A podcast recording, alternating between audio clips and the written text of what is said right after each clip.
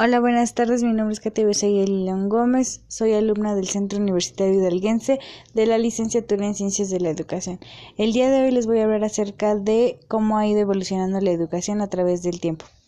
El primer tema se titula La educación en la antigua Grecia. Bueno, pues esta fue una investigación hecha por Juan Manuel Díaz Lavado de la Universidad de, de Salamanca. En tiempos de la conquista de Alejandro Magno, la educación se convirtió en una iniciación y llega a adquirir el valor de civilización. En ese mismo año, el periodo helenístico romano aportó la tradición literaria. La educación empezaba de los 7 hasta los 19 años de edad. Tenían una educación artística en la que entraba la gimnasia y la música.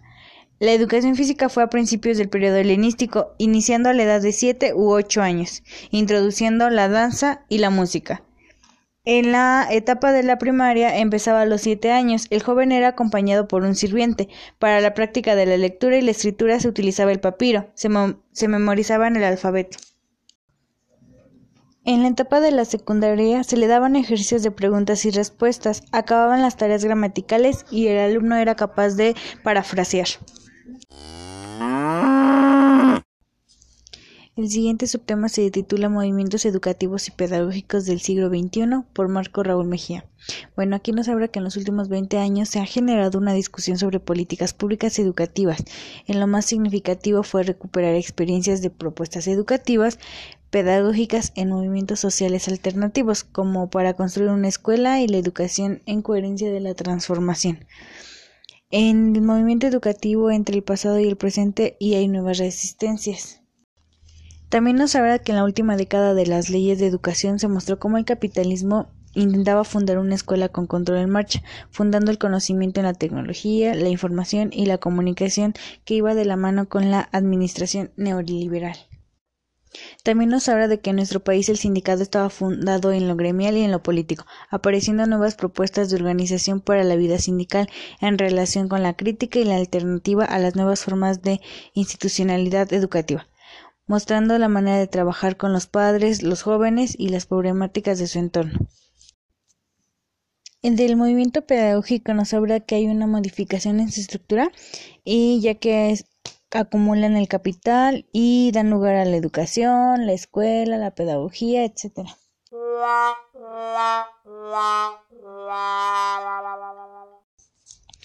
Del siguiente tema se titula La reforma educativa. Este nos habla que es la joya de la corona de la administración, que fue golpeado por la tragedia de los terremotos, de los sismos, casi 13.000 escuelas fueron dañadas.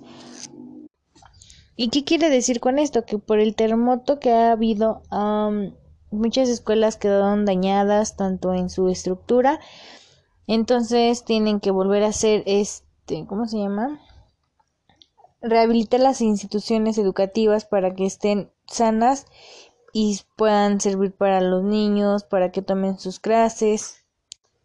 Y por medio de la reforma educativa se trata de hacer un gran cambio para todas las escuelas, se podría decir, tanto en el aprendizaje como en su currículum que tienen y todo. Pero pues metiendo lo de la reforma educativa se tocaban varios intereses como era lo de cómo aprendían los pequeños, de las plazas, para ver si, si estaban preparados o no los maestros. Porque, por ejemplo, en el centro de Oaxaca tenían el control de 80 mil plazas y ahorita ya más tienen el control de 20 mil millones anuales. O sea, era un gran cambio en eso de las plazas porque pues todos por palanca se podría decir obtienen su plaza cuando pues es mejor que te hagan el examen y que estés verdaderamente preparado para darle las clases a los alumnos que nada más porque eres tío de no sé quién o primo de no sé quién y te dejan la plaza o la compras, ¿no? Entonces, a partir de ahora, lo que se va a checar es lo, el currículum de los profesores, que estén verdaderamente capacitados, y pues también en las instituciones que tengan los recursos necesarios. El siguiente tema es sacado de YouTube llamado La educación en México, el México prehispánico y fue escrito o reproducido el 13 de mayo del 2014. En el tiempo de la Revolución Mexicana nos habla acerca de que la educación se estableció de forma gratuita y obligatoria para todos los este, mexicanos. Nos habla también de que Carranza este, emitió leyes y decretos para restaurar el sistema educativo, ya que desmanteló la Secretaría de Instrucción Pública y el de las Bellas Artes otro punto que se toca es que Adolfo de la Huerta nombró a José Vasconcelos como rector de la Universidad Nacional de México, que fue el que puso dependencias e incorporó a la Escuela Nacional Preparatoria. También nos sobra que no tienen este, los recursos suficientes para dar las clases en algunas este, en algunos estados más que nada, ya que en algunos estados pues sí le le meten inversión a las escuelas para que los, los alumnos aprendan y otras no, otras ocupan mucho la, lo que es la memorización y pues es diferente tipo de aprendizaje. Unas ocupan la memorización, otras escuelas es el razonamiento lógico, el otro la argumentación. Hay diferentes formas en que les enseñan a los niños a comprender y todo. Y pues para eso tenemos que ver igual los intereses de cada mexicano, al fin de que cada persona pueda disfrutar de su derecho a la educación, como está establecido en el artículo número 3.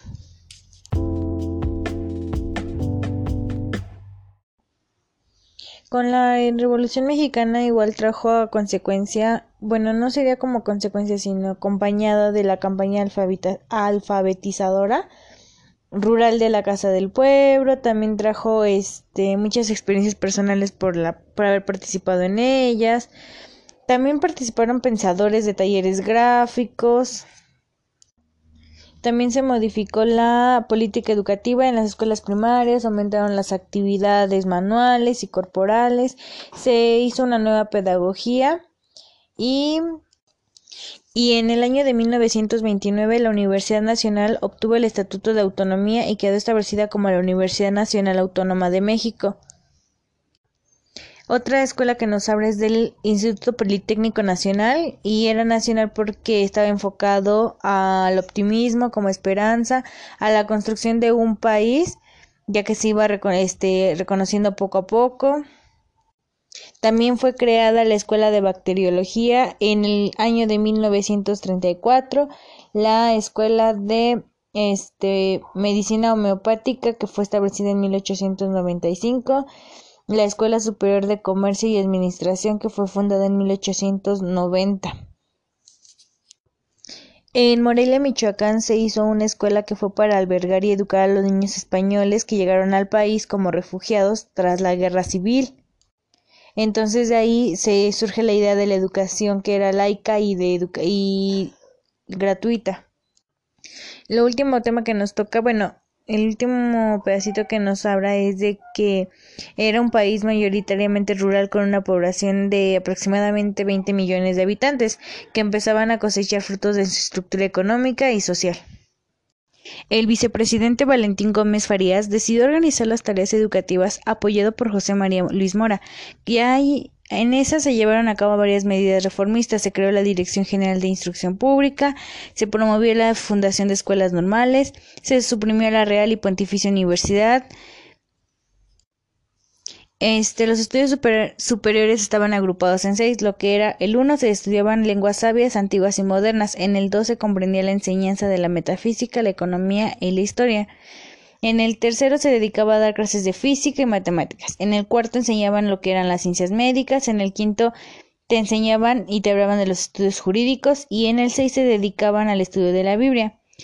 También se hicieron la creación de escuelas nocturnas y en 1846 se fundó la Sociedad de Beneficencia para la Educación y Amparo de la Niñez Desvalida.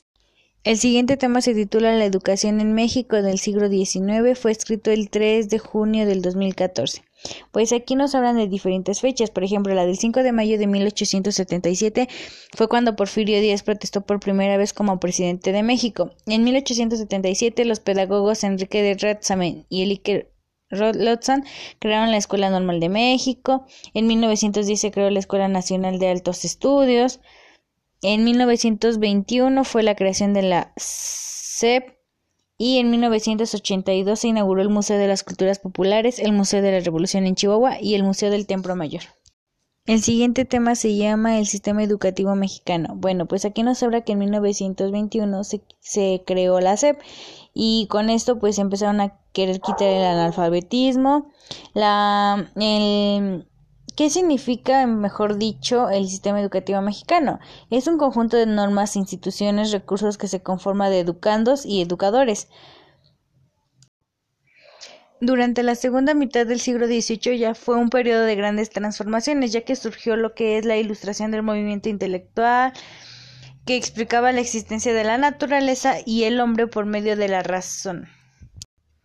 Bueno, pues mi opinión en general de todo esto es de que hay que apoyarle mucho la educación, ya que pues con por medio de la educación va a ser el futuro de nuestros pequeños, ya que pues ahora sí que como se dice, los niños es como mm, una cabecita de plastilina que ellos absorben todo lo que le da, entonces hay que dejar buenos mexicanos más preparados y apoyarlos. Y sé que ahorita con esto de la pandemia es difícil. ¿Por qué? Porque no todos tienen los recursos como es el internet o hasta una computadora. Ya el internet pues luego es este público en las calles o eso, pero lo de una computadora y además todos los pequeños aprenden de la misma manera. A algunos se les va a hacer fácil aprender por medio de la computadora y a otros no. Por ejemplo, los del preescolar que era más dinámico, estar en movimiento y todo, y ahorita estar sentados frente a una computadora sí les cuesta trabajo.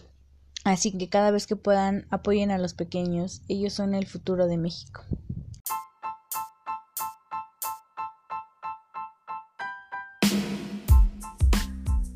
Bueno, eso es todo por el día de hoy. Espero que tengan un excelente día, bonita tarde. Cuídense mucho y no se les olvide utilizar su cubrebocas.